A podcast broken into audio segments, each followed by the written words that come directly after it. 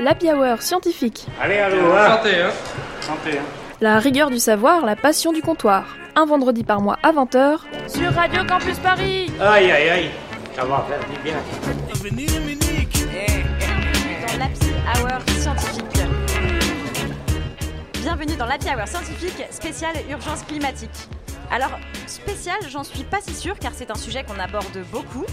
Mais au final, il y a tellement de choses à dire, tellement de points à aborder qu'on n'aura jamais fini d'en faire le tour. Spécial, un peu oui, parce que nous ne sommes pas en studio aujourd'hui, nous sommes au festival Avance Rapide de Radio Campus Paris à Doc B, à Pantin, et c'est bien sympathique.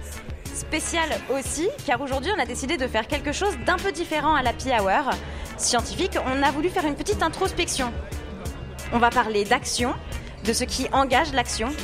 C'est bien beau de sensibiliser, d'expliquer ce qui se passe, d'inviter des scientifiques, des experts du changement climatique, de l'écologie, pour nous aider à comprendre ce qui se passe, les enjeux, les moyens d'agir. Mais la question, telle qu'on se la pose, c'est de savoir ce qui va réellement nous emmener à agir, à changer la manière dont on voit les choses. Et donc pour cette émission de l'Happy Hour scientifique, nous sommes ensemble, moi, Tiffaine, Et moi, Marion. et avec notre chère Mélie à la Réal, pour en discuter. C'est particulier pour moi parce que cette émission, on a commencé à la penser quand j'étais dans un avion. Et je m'en veux d'avoir pris l'avion, ça faisait longtemps. Donc je me suis retrouvée sur mon siège avec tout ce que je déteste dans les aéroports et les avions, les duty free, les sachets en plastique pour les produits de beauté, le monde. Et je suis là à rédiger des morceaux de texte pour dire qu'il faut changer nos habitudes. Un manque de cohérence qui ne me plaît pas du tout, mais en même temps, je devais, non, je voulais rendre visite à quelqu'un qui habite dans un coin pas facile d'accès autrement, ou en tout cas pas à un prix que je peux raisonnablement me le permettre. Donc oui, je pourrais faire ce voyage en trois fois plus de temps et probablement un facteur 10 sur le prix, mais du coup, je me suis demandé jusqu'à où je suis prête à aller dans mes actions. Qu'est-ce qui peut me faire changer dans un sens ou dans l'autre? Et essayer de trouver les raisons qui... Les raisons de choses qui se sont faites assez naturellement, manger moins de viande, garder mes petits chaussons de gym troués jusqu'à ce que les semelles s'ouvrent en deux, Je confirme. voilà, ils sont là, et aller au travail en vélo, partir en vacances en train et ne plus prendre l'avion? Oh, moi je pense qu'en vrai, tu sais, on est déjà un peu foutu. Alors autant se faire plaisir avant la mort. Wouh Ouhou, bah oui, c'est vrai. Pourquoi je me fais chier à pas prendre l'avion alors qu'il y a des gougnafiers comme euh, Bernard Arnault qui polluent de fou euh, Moi, mon empreinte carbone, au final, elle est minime. Pourquoi je devrais Ouais. Et culpabiliser puis, pendant qu'on parle de ça, la Chine, Tiffen, est-ce qu'on en parle de la Chine? Ils polluent quand même vraiment beaucoup. Et puis, les États-Unis aussi. Il n'y a pas de raison que ce soit la France qui commence à faire des sacrifices pour le monde. Non, mais de toute façon, on peut pas arrêter d'émettre du jour au lendemain. Il y a moyen de trouver des compromis. Et, et les scientifiques vont bien trouver des solutions. Genre. Genre euh, pour capter le carbone de l'atmosphère. En plus, je les connais, moi, les scientifiques. Oh mon dieu, Marion, je peux pas faire ça. Bah quoi, il te plaît pas mon script? Non, il me plaît pas. Non, Marion, mais so- soyons sérieux. Vous avez sans doute capté que ce qu'on est en train de dire, c'est de la grosse merde. Et euh, en réalité, ce qu'on a fait là, c'est d'évoquer les 12 discours de l'inaction climatique. Alors, je ne sais pas si vous êtes familier avec euh, cette notion des 12 excuses, même de l'inaction climatique. Mais on va dire qu'il y a des gens qui se sont penchés sur la question et qui ont réussi à les catégoriser, on va dire. Ah, les catégoriser, ouais, effectivement, parce qu'ils ont créé quatre euh, catégories. On peut Et- garder ce mot-là, je trouve. Oui, on peut parler de catégories, tout à fait. Et donc, euh, bah, si on parle de ces catégories, vu qu'il faut quand même les expliciter, en gros, on a quatre gros mécanismes qui eux-mêmes sont euh, caractérisés par différentes sous-parties, bien sûr, mais on va essayer d'être un petit peu euh, concret. Exactement. Donc, par exemple, cet exemple de dire, bah, moi, mon empreinte carbone, elle est euh, très faible. Donc, pourquoi est-ce que moi, je ferais des efforts si les autres n'en font pas? Ça s'appelle?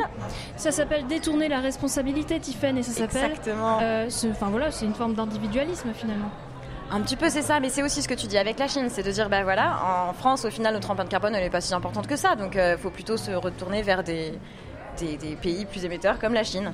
Et dans le même genre, il y a aussi euh, le fait que si on réduit nos émissions et que nos adversaires économiques, entre guillemets, euh, ne, le font pas, bah en fait, ils vont avoir tout le loisir de nous, piquer des parts de marché, de nous écraser, en fait. En fait, c'est le côté dangereux euh, de, euh, ce, euh, de ce mécanisme, par exemple. Voilà, c'est cet argument de dire, euh, bah oui, mais si nous, on fait des efforts et qu'on se limite, bah, les autres ne le font pas. Donc, nous, on prend du retard. Mm.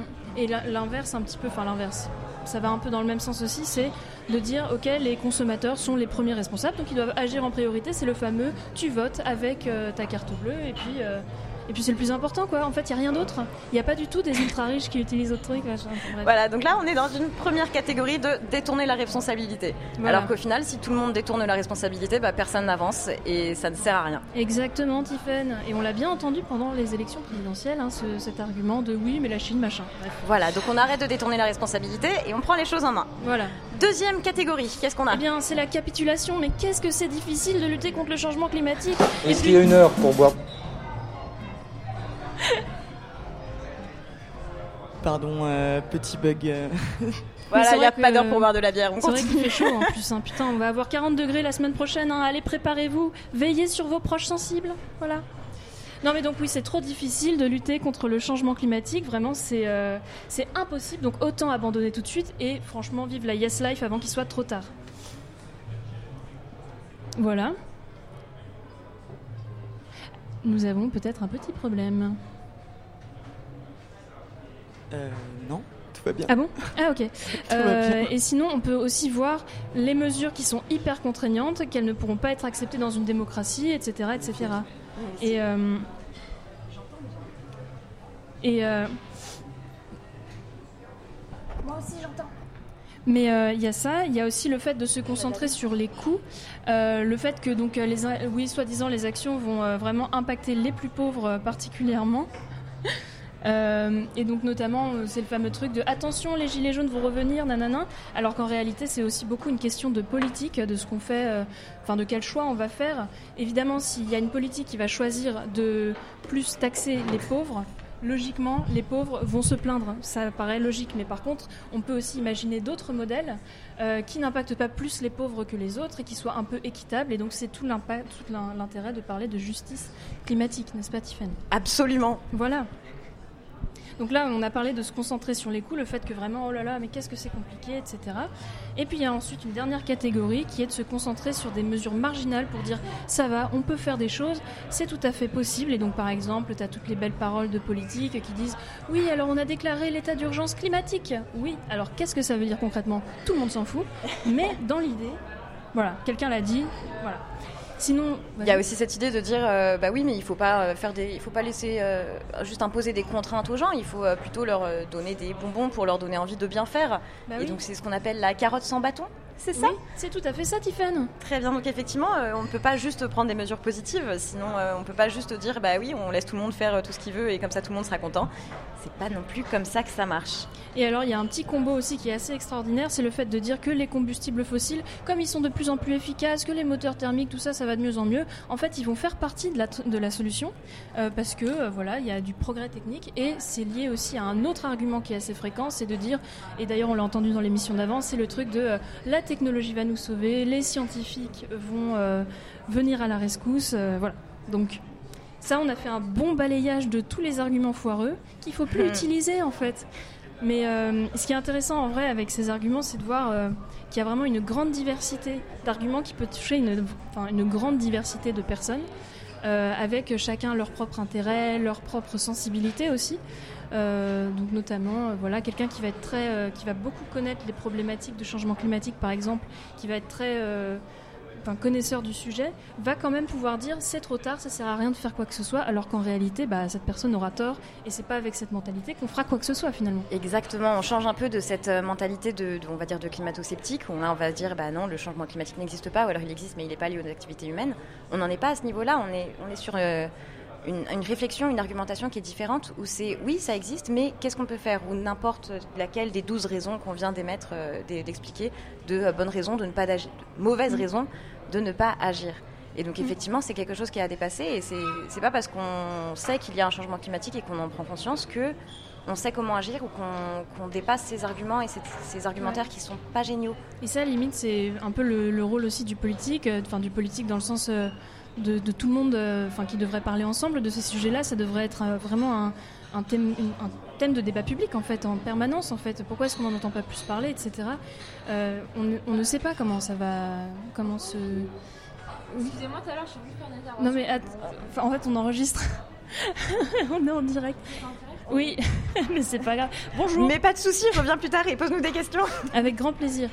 Euh, et donc, euh, oui, qu'est-ce que je disais bah, euh, Et bah, tout simplement que ça devrait être plus présent d'avoir ces euh, Mais 12 oui, parce que excuses on a de l'inaction. Personne n'a la bonne réponse, on est tous paumés, on est tous désespérés, donc voilà, il faut en parler. Voilà, donc on, vous met- enfin, on vous donnera des liens pour peut-être aller voir un peu plus loin sur ces sujets-là. Et euh, Et donc voilà, mais sinon il y a aussi le fait que c'est plus vicieux aussi un peu que le climato-scepticisme pur et dur. Parce que en réalité, euh, là, effectivement, ça peut toucher tout le monde à n'importe quel niveau de connaissance et euh, à n'importe quel moment de, de- sa vie et de son initiation euh, sur euh, la compréhension du changement climatique dans toute sa complexité finalement. Et du coup, toi, Marion, sur ton initiation au changement climatique dans toute sa complexité, comment, comment tu as vécu ces petits moments, euh, ces premiers moments de euh, compréhension du changement climatique. Alors, euh, on va dire que pour préparer cette émission, j'en ai un peu parlé à ma mère et tout. Moi, j'ai toujours été une grosse angoissée de plein de trucs. Et donc, en l'occurrence, elle se souvient qu'il y avait un truc qui m'avait bien marqué quand j'étais, je sais pas, genre début collège, tout tout début collège. C'était le continent de plastique. Je me disais, mais putain, mais qu'est-ce que c'est que ces trucs? Genre, ça fait vraiment la taille d'un putain de continent. Et tu sais, je sais même pas me représenter ce que ça fait la taille d'un continent, putain. Donc, il y a ce truc-là. Bon, ça, c'est un petit souvenir, tu vois, mais en réalité. Euh, il y a quand même une angoisse qui est montée pendant toute l'adolescence, avec aussi ce côté justement, euh, c'est un petit peu des cycles, tu vois, ça monte en angoisse, et puis ensuite tu es dans le déni pendant un certain temps, et tu te rappelles que ça existe, et puis ça continue, ça continue, ça continue. Et euh, en fait, à chaque fois que tu fais une crise existentielle, tu apprends de nouvelles choses qui viennent l'alimenter, enfin bref, donc c'est... C'est assez terrible et donc le changement climatique, ça faisait partie de ça, mais il y avait beaucoup d'autres choses aussi. Et euh, notamment, je me souviens qu'à la fac, notamment, j'étais donc en fac de bio. Il y avait un prof qui était en mode, euh, donc lui, son but c'était de nous expliquer euh, toute la biodiversité, voilà, de nous parler de toutes les familles euh, d'êtres vivants, etc. Il nous parlait de la sixième extin- ex- extinction de masse, donc qu'on est en train de vivre actuellement, et il disait, bah non, mais en fait, c'est déjà foutu pour vous, mais on peut encore faire des trucs pour que ça marche. Mais ça, ça- je me souviens que ça m'avait marqué qu'un universitaire dise ça à ses élèves. Ouais, c'est un discours C'était assez la- marquant. Bah, c'était la première fois que j'avais vraiment un scientifique qui disait ça, tu vois. Alors que Mhm. j'étais dans un parcours scientifique universitaire, quoi. Ouais, c'est dans un cadre, c'est vraiment cadré et c'est quand même... euh, Voilà. ouais, c'est assez fou. Et toi, Tiffen, alors quel est ton parcours euh, d'éco-anxiété? Ben, en vrai, je sais pas trop. Je pense que euh, je me suis intéressée petit à petit au changement climatique euh, parce que, euh, parce, parce que j'en parlais quand j'étais au lycée. C'était un sujet et, de plus en plus en allant vers la fac. Mais je sais pas exactement. Je pense que je savais qu'il y avait un changement climatique. Je m'y intéressais de plus en plus. Mais il y, a un- moment où je pensais comprendre. Et en fait, il y a un moment où je me suis rendu compte que euh, bah, pas complètement. Et il y a eu un déclic avec une grosse angoisse de ah oui, c'est quand même euh, c'est la joie et une compréhension que c'est assez faramineux, c'est assez enfin de prendre conscience de l'ampleur du problème. Et,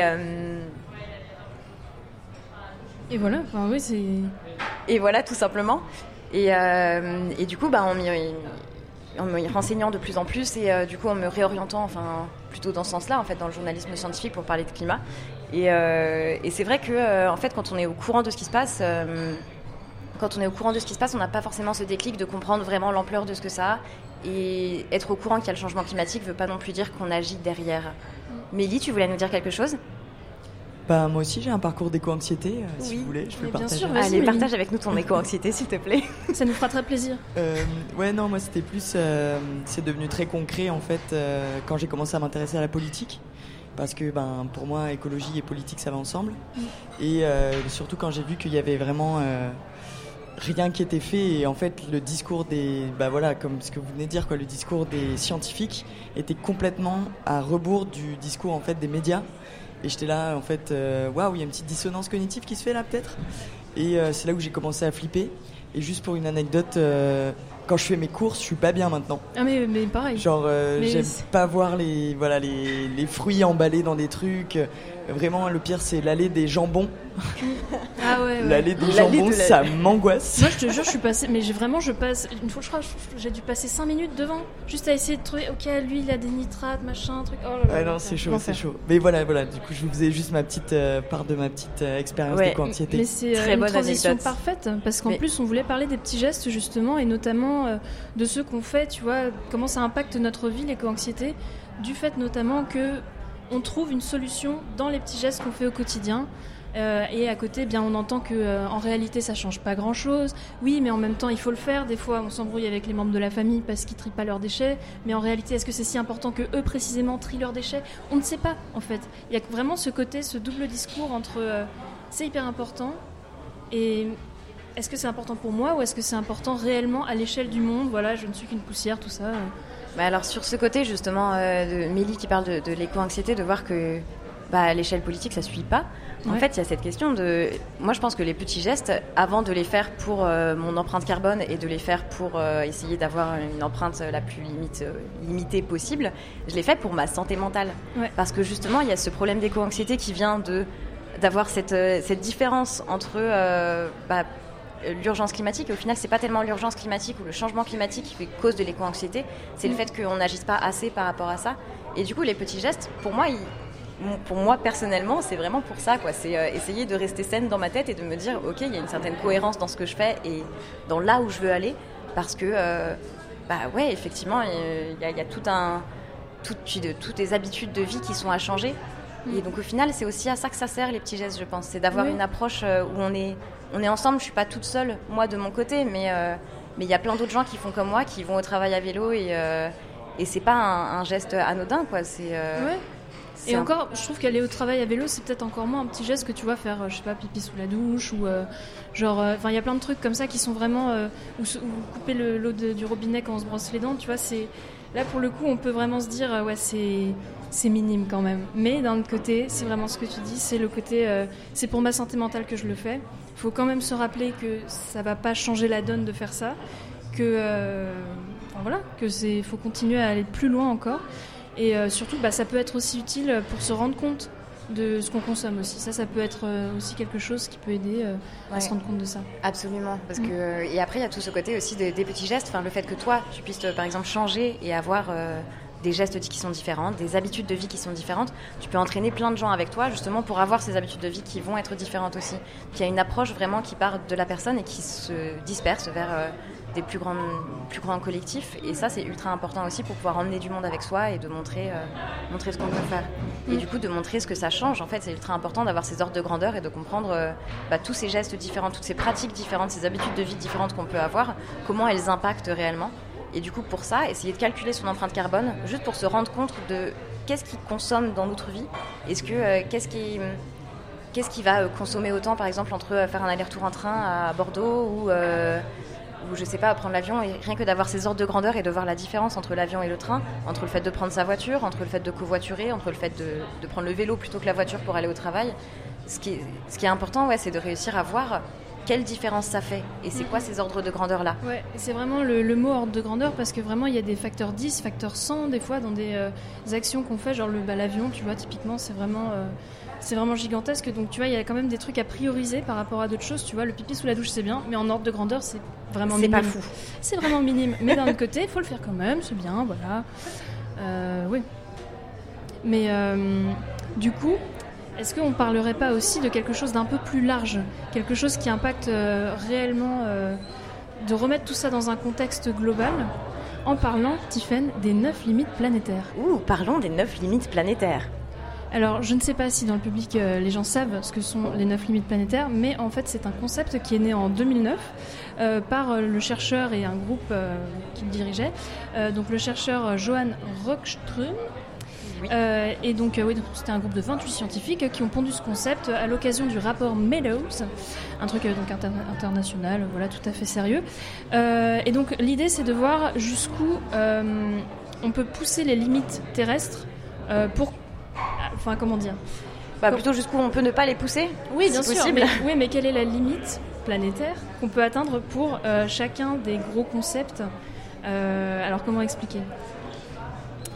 Euh, Jusqu'où le système terrestre peut conserver sa résilience et conserver des conditions habitables pour l'humanité.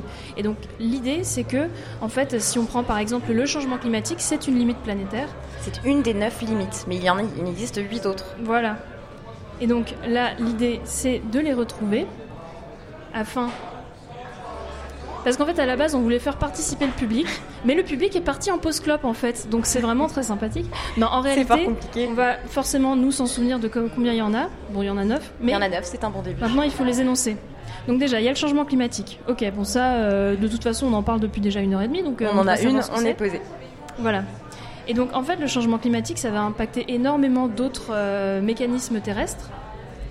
Alors, ce qui, est un- ce qui est important sur ces limites planétaires, c'est qu'en fait, elles sont, elles sont pas chacune définies euh, dans un bloc, chacune de leur côté. C'est des limites planétaires parce qu'elles interagissent entre elles. Et le fait qu'une une de ces limites, une de ces, ces, ces blocs particuliers soit dépassée, si on franchit un seuil, ben, ça va impacter sur les autres limites. Mm. Donc c'est ça qui est important aussi. Après, limite, est-ce le bon mot? Parce que c'est pas non plus une limite où à un moment on s'arrête et il n'y a plus rien derrière. Oui. C'est qu'il y a différents seuils aussi. Il y a un seuil où on risque d'arriver à un point de bascule. Il y a un moment où on, on franchit ce point de bascule. Et tout ça, Il y a différents. En fait, le terme de frontière, il est critiqué là-dedans parce qu'en fait, justement, ces points de bascule sont très difficiles à, établir, en fait, à déterminer précisément. En fait, on ne sait pas quand est-ce que ça va arriver. Tu vois, euh, là, il y, avait le fameux glacier de l'Apocalypse, par exemple. Ça peut être considéré comme un point de bascule qui va entraîner tout un tas d'événements en chaîne et qui vont, euh, voilà, porter atteinte à, plein d'autres limites planétaires, etc. C'est vraiment euh, le côté, la machine se, se dégénère, quoi. Et euh, Bon, on me fait signe qu'il nous reste quelques minutes avant de, trou- de passer à la pause musicale. Donc, petit défi. Marion, nous avons deux minutes pour trouver les neuf limites planétaires. Nous Oh, avons bah, la première, changement climatique. Bien. Eh bien, euh, moi, je sais que récemment, on a dépassé la cinquième limite planétaire qui est celle du cycle d'eau douce. Du cycle d'eau douce. On a la ressource en eau. Oh oui, impeccable. C'est vraiment un jeu euh, très positif. Ouais, c'est vraiment rigolo. Moi, je voudrais ajouter le cycle de l'azote et le cycle du phosphore. Ouais, ça, fait nous déjà deux, c'est pas Deux mal. en un. Et donc, on a, oui, euh, des cycles de pollution qui sont assez. hein, Oui, et puis on a Oui. aussi la sixième extinction de masse qui n'est quand même pas du tout euh, à négliger. Voilà. Nous en sommes à 5. Il y a les cycles de. Alors, pas cycle. de. Il me semble qu'il y a la pollution, la pollution atmosphérique. Oui. Alors, je crois Mais- qu'il y a plusieurs types de pollution. Oui, et voilà, c'est ça. Donc, il y en a plusieurs à pas trouver deux ici. en un Alors, il y a les aérosols. Ah, excellent. Ouais. Ouais. Non, mais attends, j'en avais un là. Est-ce que quelqu'un peut nous aider? Oh non, personne ne peut nous aider. Non, sinon j'en ai un, j'en ai un. Y a-t-il du soutien du public? Allez, pas de soutien du public. Il y en a un, c'est que l'océan, c'est quand même un énorme truc qui impacte énormément le climat. Et donc, s'il s'acidifie, et ben, tous les organismes qui vivent dedans, c'est un peu la galère. Ça contribue un peu aussi à cette sixième extinction de masse. Donc, en fait, tous ces éléments sont très liés les uns aux autres. Il faut le rappeler. Zut, je crois que c'est le dernier que j'avais. On en est à 7, il nous en manque 2. Non, il nous en manque deux. Extraordinaire. Eh bien, écoutez, je trouve que c'est déjà pas mal. Et euh, j'espère que dans le public, vous arriverez à vous euh, rappeler de ces 7 que nous venons de nommer. Sachant aussi qu'il y en a qui sont pas encore estimés. C'est-à-dire qu'en fait, euh, sur les 9, il y en a que 7 dont on sait qu'on les a dépassés ou pas.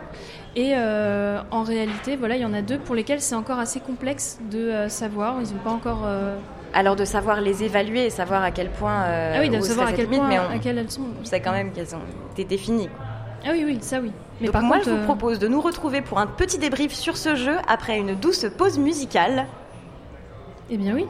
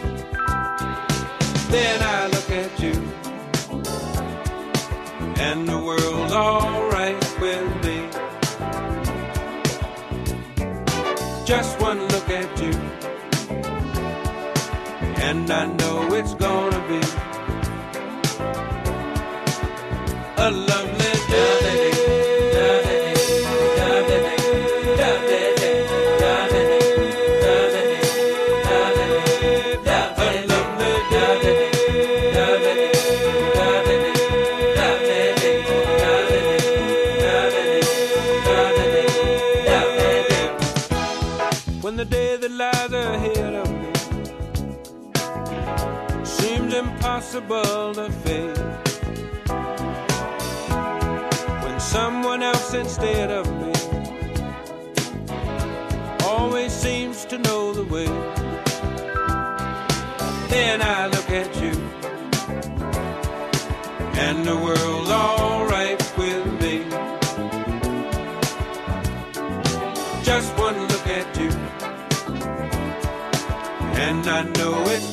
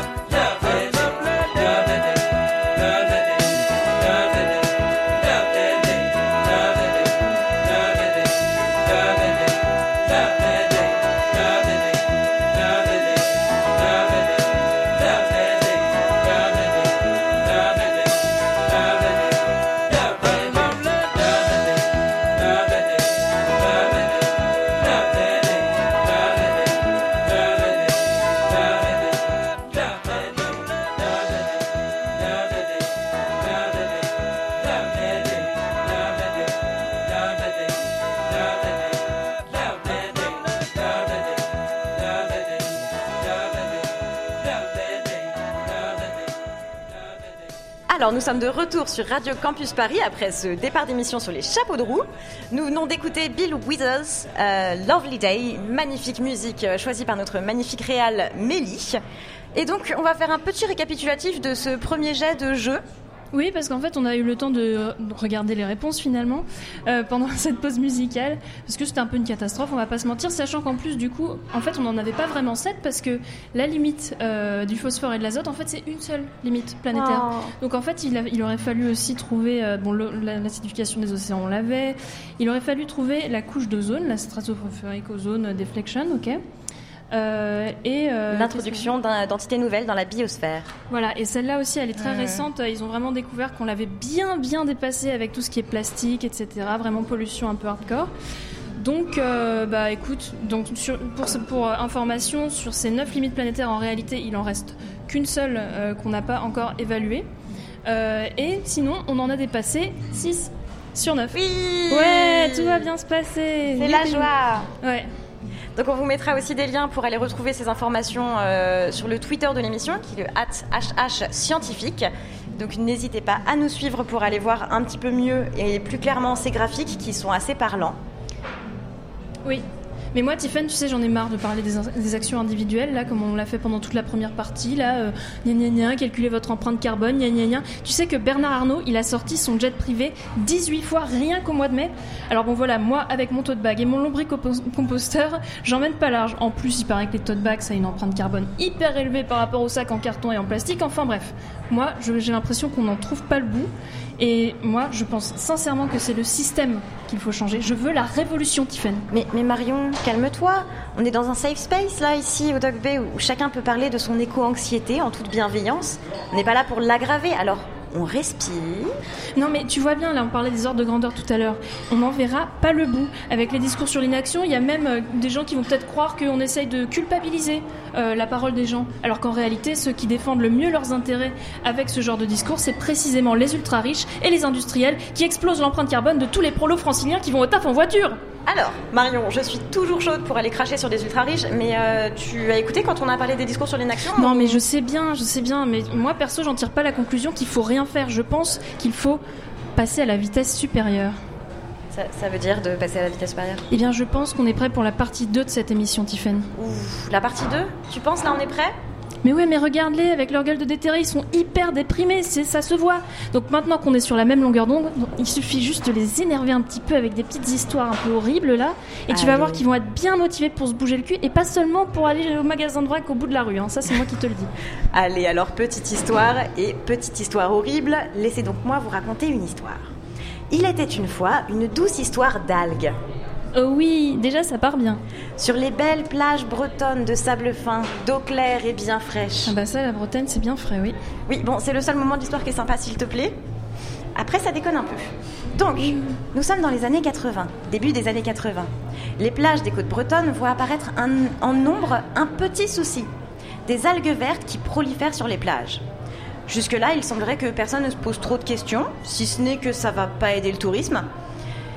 Et oui, personne ne veut faire trempette sur une plage bourrée d'algues. Donc oui, puis nous sommes en 1989 dans la charmante petite commune de Saint-Michel-en-Grève, dans les Côtes d'Armor. Pas si charmante ce jour-ci, car un jogger est retrouvé mort sur la plage. Ah, Là, des choses se lancent. Une association, Eau et Rivières de Bretagne, marque le lien entre ces algues vertes et l'apport en azote venant des rivières dans un rapport bien détaillé. Cela se déverse dans la mer, un peu de soleil, des baies fermées avec une eau qui se renouvelle peu, et les algues prolifèrent et s'échouent sur les plages.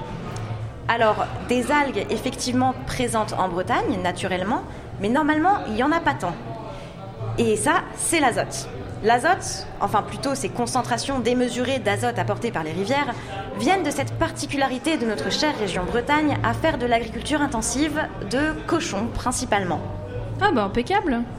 Comment ça, impeccable Bah on connaît le problème, le problème comme ça on peut le régler, sinon c'est bien non Eh oui, bah oui, on Eh ben peut. oui. Bah absolument. Eh ben oui. Il suffit. Il suffirait de réguler un petit peu ces concentrations, absolument. Mais alors, euh, on était où là? On était dans les années 80 Oui, Non, 90 oui 90. Oui, 90. Eh bien, nous sommes en 2022 et les algues vertes, bah, ça reste un sujet. Des associations se sont regroupées et ont fait des recours en justice pour faire avancer le dossier depuis toutes ces années. Des habitants ont manifesté pour réclamer une eau de meilleure qualité, un contrôle de ces concentrations. Et euh, dans les années 90, ces quatre associations déposent un recours au tribunal administratif de Rennes contre l'État, qui sera reconnu trois ans plus tard responsable des marées vertes du fait de ses carences répétées dans l'application des législations nationales et européennes de prévention de pollution des eaux par l'azote agricole. Bah, J'espère que ça a changé un peu les choses du coup. Eh bien, pourtant, euh, l'affaire s'enlise. C'était en 2017 et euh, c'est pas la seule à s'enliser parce qu'en 2019, un cavalier et son cheval s'enlisent donc dans ces algues vertes et le cheval décède en quelques secondes. Le cavalier, lui intoxiqué, est transporté aux urgences. Car ces algues, le danger, c'est lorsqu'elles pourrissent. Elles relâchent un gaz, de l'hydrogène sulfuré, qui sent bien fort l'œuf pourri d'ailleurs, c'est très chouette. Hmm, mais surtout très dangereux.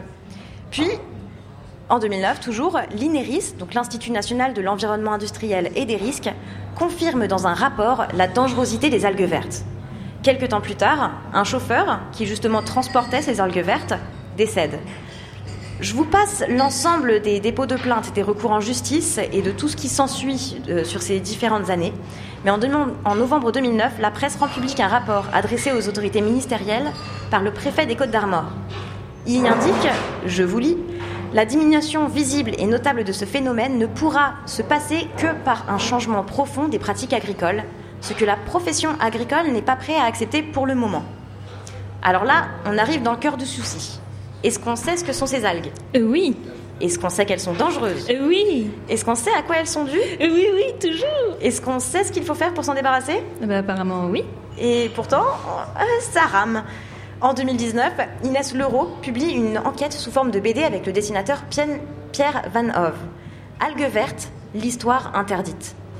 Cette journaliste, Inès Leroux, qui a monté son enquête sur ce sujet, justement, pourquoi ça rame? Pourquoi les choses ne sont pas dites clairement? Où est-ce que ça bloque? Laissez-moi vous lire juste la quatrième de couverture que je trouve assez explicite. Pas moins de 3 hommes et 40 animaux ont été retrouvés morts sur les plages bretonnes. L'identité du tueur est un secret de Polichinelle, les algues vertes.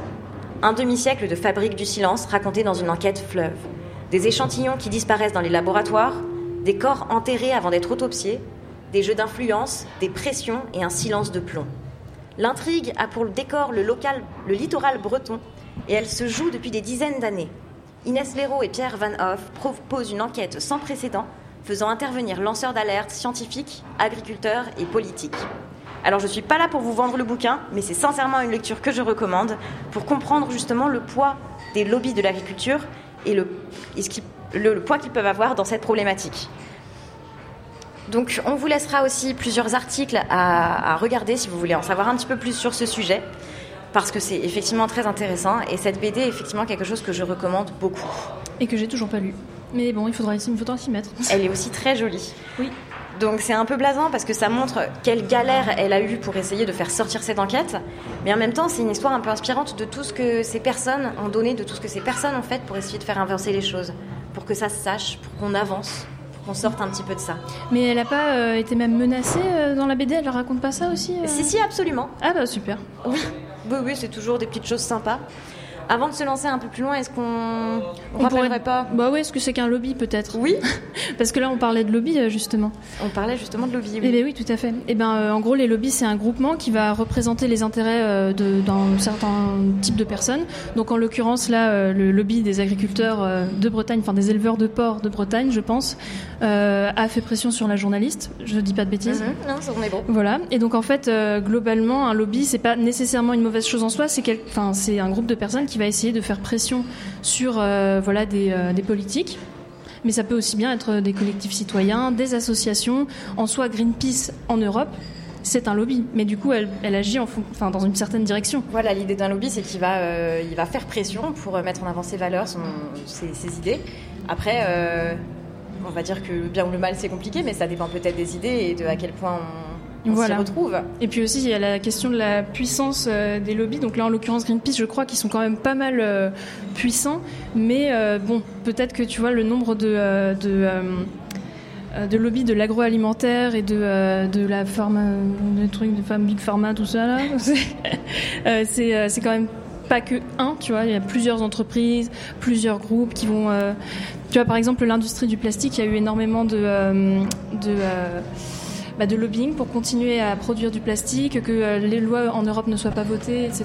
Donc, c'est pas un truc euh, qui est euh, anecdotique. Je crois même que j'avais vu, alors j'ai vu ce chiffre récemment, c'était 30 000 lobbies à peu près à Bruxelles, toutes catégories confondues, qui représentaient le- les intérêts de, je crois, quelque chose comme euh, 2000, euh, 2500 personnes.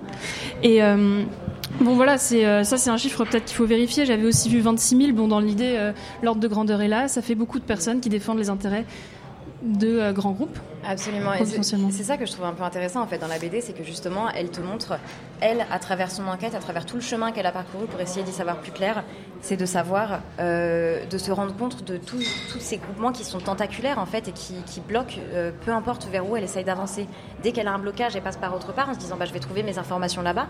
Et en fait, elle peut pas non plus et ça bloque toujours autant. Donc c'est vraiment quelque chose qui est assez, euh, assez tentaculaire et difficile de- de, Bah, surtout qu'ils ont des armes relativement puissantes, vu que forcément il y a l'argent qui suit derrière. C'est quand même des lois qui sont censées interdire euh, certains composés qui sont essentiels à leur industrie, etc.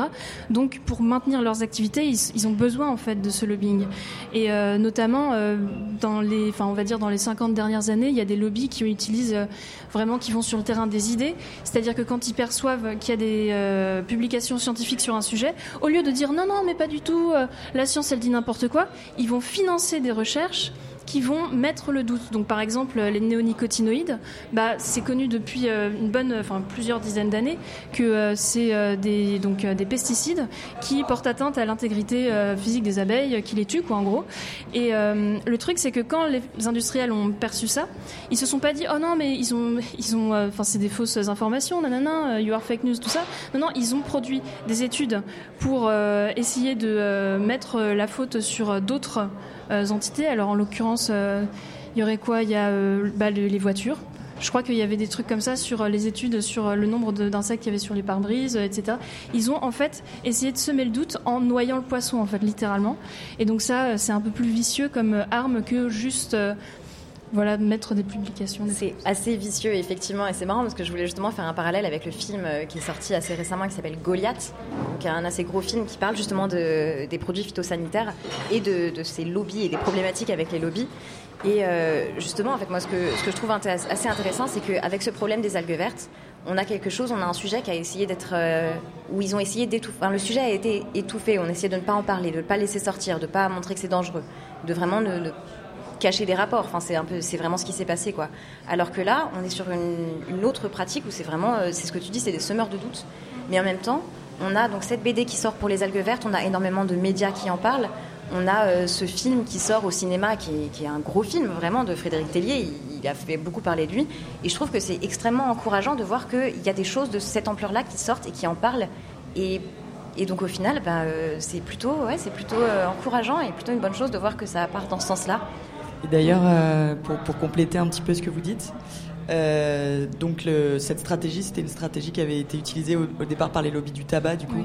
Et en parlant de film, il y a aussi le film euh, Thank You for Smoking, qui euh, du coup euh, détaille un petit peu cette, dé- cette démarche-là, de semer le doute comme ça. euh, Oui, parce chez que les pour gens. les industries du tabac, du coup, pour le coup, c'était non, mais les cancers, c'est pas provoqué par la cigarette, c'est provoqué par le manque d'activité, par l'obésité. Donc, ils ont Ça. financé énormément d'études sur l'obésité, etc., et sur les risques cardiovasculaires de plein d'autres trucs, pour en fait dire il y a plein de facteurs. C'est pas, on peut pas dire que c'est nous en fait. On peut pas dire que c'est que nous. Et en, en vrai, ça a un peu marché, quoi. C'est même bien marché. Donc, euh, GG à eux, quoi. Et sur ces paroles euh, incroyables et bien inspirantes, Euh, oui. on va faire une seconde euh, petite euh, pause musicale avec un petit changement de fût.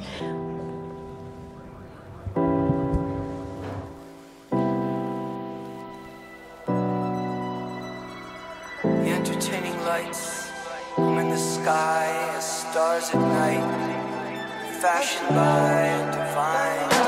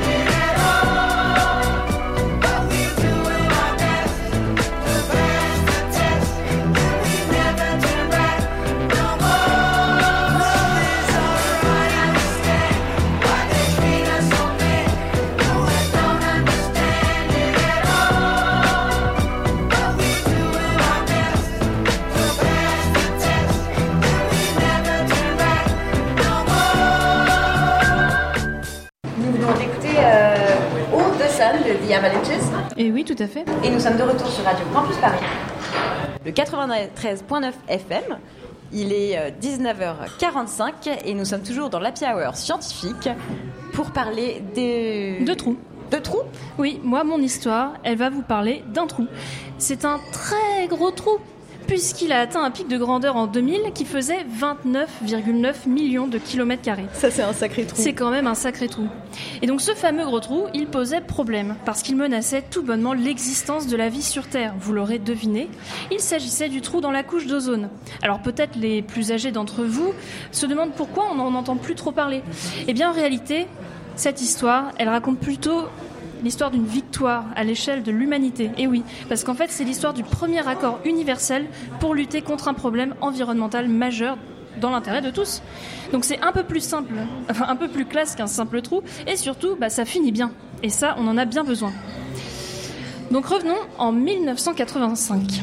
À cette époque-là, les scientifiques alertent sur certains produits, les chlorofluorocarbones ou CFC pour les intimes. En fait, il faut même remonter jusqu'à 1974 parce qu'à cette date, euh, il y a le chimiste mexicain Mario Molinet qui est le premier à étudier la manière dont les CFC se comportent dans l'atmosphère. Quelle riche idée, parce que je crois que ça faisait quelques dizaines d'années que ces trucs étaient utilisés euh, vraiment en masse. Et donc il découvre avec stupeur que les rayons ultraviolets émis par le soleil décomposent cet élément chimique et que cette réaction produit du chlore qui lui-même porte atteinte à la couche d'ozone. Alors, euh, c'est une catastrophe. Pour refaire le tableau, il faut quand même se dire que la vie n'a pu émerger des océans et s'établir sur la terre ferme qu'à partir du moment où la couche d'ozone a pu protéger les organismes des rayons UV qui portent fortement atteinte à l'ADN et qui sont donc extrêmement cancérigènes. Cette couche sert littéralement de bouclier gazeux à l'ensemble de l'humanité et de la biosphère. Autant dire que la crème indice 50 n'aurait été d'aucun secours. Entre 1973 et 1985, donc, les scientifiques ont bien eu le temps d'étudier tous les effets néfastes des CFC qui à l'époque étaient vraiment partout. Donc ils servaient de propulseurs dans les bombes de produits ménagers et de produits capillaires, donc les, les bombes pour les cheveux et tout ça là. Les bombes aérosols, genre les déodorants, tout ça, c'est ça? Ouais, c'est ça. Par exemple aussi. Donc c'était vraiment partout et surtout, bah, ils étaient très très utilisés dans les réfrigérateurs parce qu'ils étaient bah, très réfrigérants. Euh, donc ils étaient peu chers aussi et peu toxiques, ce qui est quand même finalement pas trop mal. et donc autant dire que s'attaquer à de telles industries, c'est loin d'être gagné d'avance. Et pourtant, L'alerte des scientifiques a bien sûr été attaquée par les industriels, mais a trouvé oreille attentif en la personne de, attention roulement de tambour, Margaret Thatcher. Ah, vous l'attendiez pas celle-là, hein? Et oui, parce que même plus incroyable, elle a réussi à embringuer Ronald Reagan, président des États-Unis de l'époque. Donc c'est quand même une petite performance. Et résultat, en 1987, 24 pays avaient ratifié le protocole de Montréal visant à bannir totalement l'usage des CFC. Et en 2019, 197 pays l'avaient finalement signé, faisant de cet accord le premier accord universel des Nations Unies pour une question environnementale. Et donc je cite cette bonne vieille Margaret, le protocole de Montréal a été une réalisation historique. Il a fourni la, pre- la première preuve réelle que le monde avait la volonté de coopérer pour s'attaquer aux grands problèmes environnementaux. Et cela a constitué une avancée internationale majeure. Aujourd'hui, une centaine de substances figurent sur ce protocole parce qu'elles ont été ajoutées au fur et à mesure. Et en 2018, l'Organisation météorologique mondiale estimait que la concentration en ozone au-dessus de l'Antarctique pouvait retrouver les valeurs de 1981 d'ici à 2060. Bon, c'est pas exactement pour demain, mais c'est toujours un problème de moins, non? Elle est pas belle, mon histoire Hein? On dit merci qui?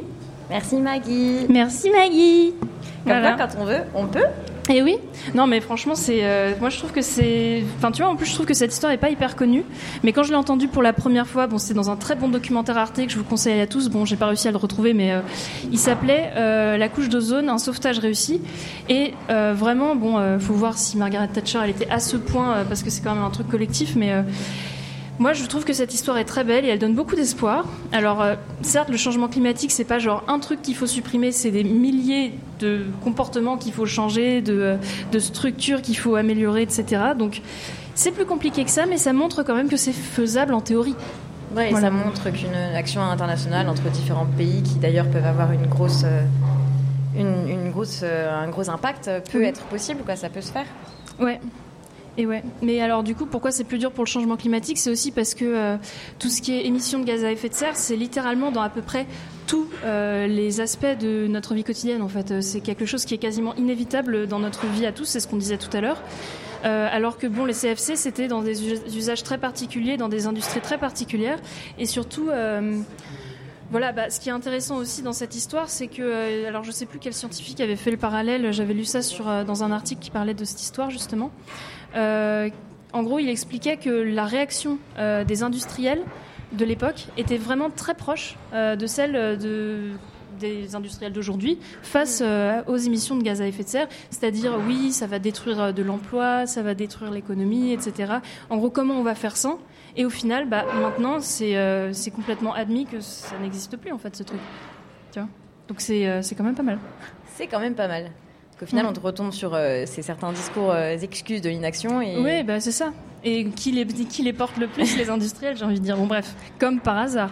Et euh, non, mais sinon, moi, je me posais aussi une question par rapport à cette, cette histoire. C'est que Margaret Thatcher, faut savoir aussi qu'elle a été, elle était chimiste en fait avant. Donc peut-être on peut se dire qu'elle a été peut-être plus réceptive au discours des scientifiques parce qu'elle avait cette sensibilité déjà à la base, qu'elle avait été formée. Euh, et que du coup ensuite elle a pu embringuer euh, donc euh, Ronald Reagan là-dedans. Et que à eux deux bah, c'était des énormes puissances. Donc il y a aussi ce- cet aspect-là de eux pouvaient se permettre eux pouvaient se permettre de de vo- voilà de d'être précurseurs sur cette question. Alors donc- sur ce même sur ce même argument, il y a aussi Angela Merkel qui a une formation de, de scientifique, qui a une formation de chimiste. Et pourtant, euh, bon, on sait que l'Allemagne est repartie sur des, des centrales à charbon, qui n'est pas forcément les meilleures décisions à faire, euh, on le sait, pour le changement climatique. Ouais, mais les énergies fossiles, ça fait pas un peu partie de la solution, Tiffany Eh ben non, parce qu'il fallait écouter la première partie de cette émission où on disait exactement le contraire. Donc euh, oui. Et Mais c'est vrai que c'est intéressant et en fait ça pose la question de euh, à quel point il faut apporter des bases de compréhension, de connaissance des différents enjeux aux décideurs politiques. Et euh, est-ce que justement le fait d'avoir ce type de formation, bon là pour le coup une formation scientifique parce que la problématique est scientifique, est-ce que est-ce que c'est ça qui lui a enfin, qui a permis à cette action d'avoir d'avoir place, de se la mettre en bonne place? personne au bon moment qui réagit au bon truc, tu vois, c'est euh, ça, ça, ce serait un peu déprimant de se dire qu'il y a que ça, parce qu'à mon avis, il y a eu quand même beaucoup de d'autres éléments qui ont joué euh, là-dedans. Après, elle a quand même aussi été l'une des, euh, instigatrices de l'idée du GIEC aussi. Elle a participé à pousser l'idée, voilà, mais donc elle avait vraiment cette sensibilité-là, mais effectivement, je pense que vraiment sensibiliser même les politiques, il y en a qui, je pense, ne sont aussi pas au courant en fait.